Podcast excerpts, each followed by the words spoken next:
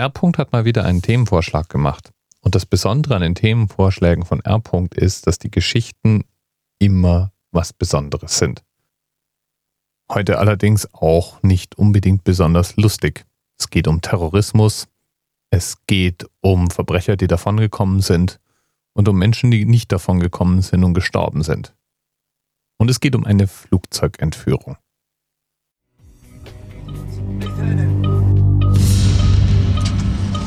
Ich drehe mich um und guckte also schon in eine Pistole und da stand also der Entführer. In der anderen Hand eine entsicherte Handgranate. Bei uns hat er nur gesagt, also er ist, äh, er ist jetzt der Kapitän des Fluges. Der Flug heißt jetzt Munich Operation und wir sollten alles so machen, wie er das sagt. Gerd Meyer war junger Pilot bei der Lufthansa, als die Terroristen die LH615 in ihre Gewalt brachten. Ja, und damit haben wir auch den Themenanker für die heutige Sendung. Der Name der LH615 wurde dann schnell Operation München. Und das hat natürlich auch einen Grund, denn es gibt eine Vorgeschichte und die spielt am 5. September 1972. Deutschland richtet gerade die Olympischen Spiele in München aus. Das sind die Olympischen Spiele, für die die futuristische Anlage im Olympiapark gebaut wurde. Und Deutschland möchte darstellen, dass sich seit 1936 vieles grundlegend verändert hat. Die Sicherheitskräfte im Olympischen Dorf und auf der Olympianlage sind unbewaffnet und betont lässig unterwegs. Die Stimmung ist gut, alles ist gelassen. Aber dann bahnt sich eine Tragödie an. Es sollten heitere Spiele werden. Die Jugend der Welt zu Gast in Deutschland. Ein friedliches, fröhliches Fest. Doch nach zehn Tagen endet der Traum.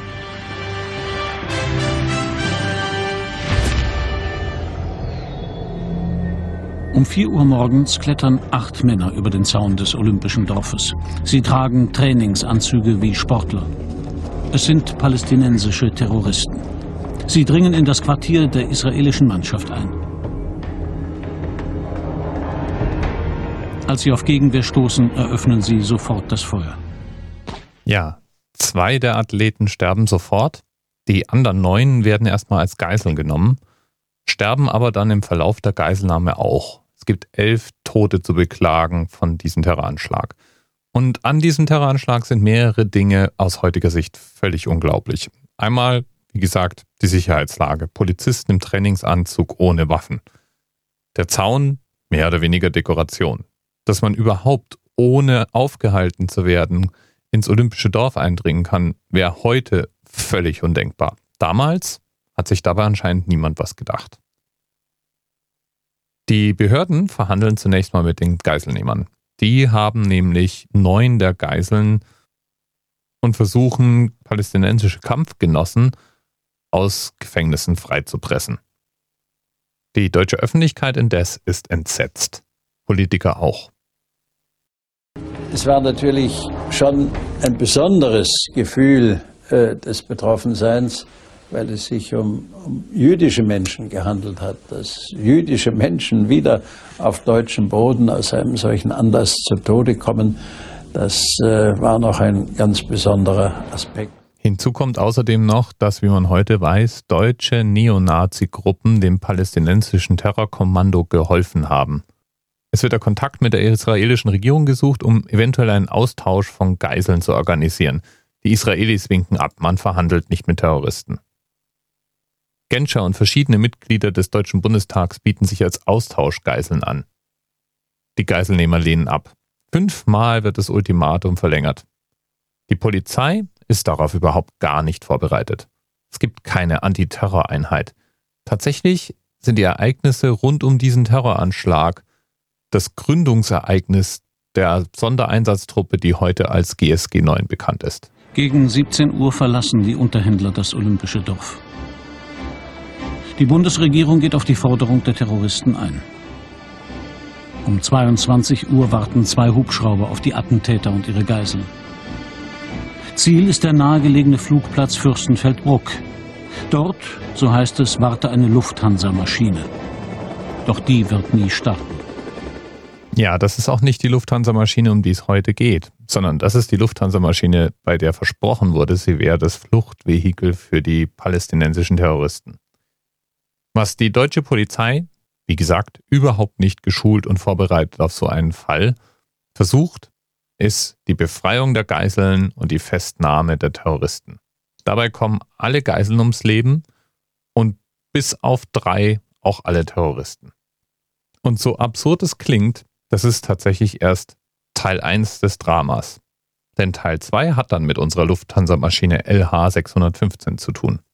Die wird nämlich wenige Wochen später auf einem Flug von Beirut nach Deutschland entführt und zur Landung gezwungen. Die Forderung, die Freilassung der drei in Gefangenschaft befindlichen Terroristen vom Olympiatentat. Der Flug von Ankara nach Frankfurt wird umgeleitet und landet in Zagreb. Das ganze Flugzeug war von den Terroristen mit Sprengstoff präpariert worden und sie drohen mit der Sprengung der Maschine. Und ab jetzt wird das Ganze obskur. Als der Lufthansa-Flug LH615 wenige Wochen später gekapert wird, läuft dann alles erstaunlich glatt. Obwohl es Sonntag ist, versammelt sich innerhalb kürzester Zeit ein Krisenstab im Bundeskanzleramt.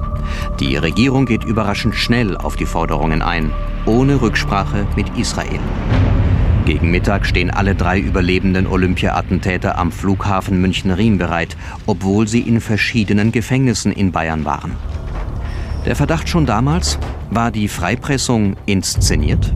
Wussten die Deutschen vorab von der Flugzeugentführung? Wollte Deutschland ein öffentliches Gerichtsverfahren vermeiden? Ja, wenn du das wissen willst, dann empfehle ich dir, den Rest der Reportage auf YouTube zu gucken. So ganz kann ich das jetzt hier nicht aufklären. Verdächtig ist es jedenfalls schon irgendwie, wie schnell diese drei Terroristen damals freigekommen sind.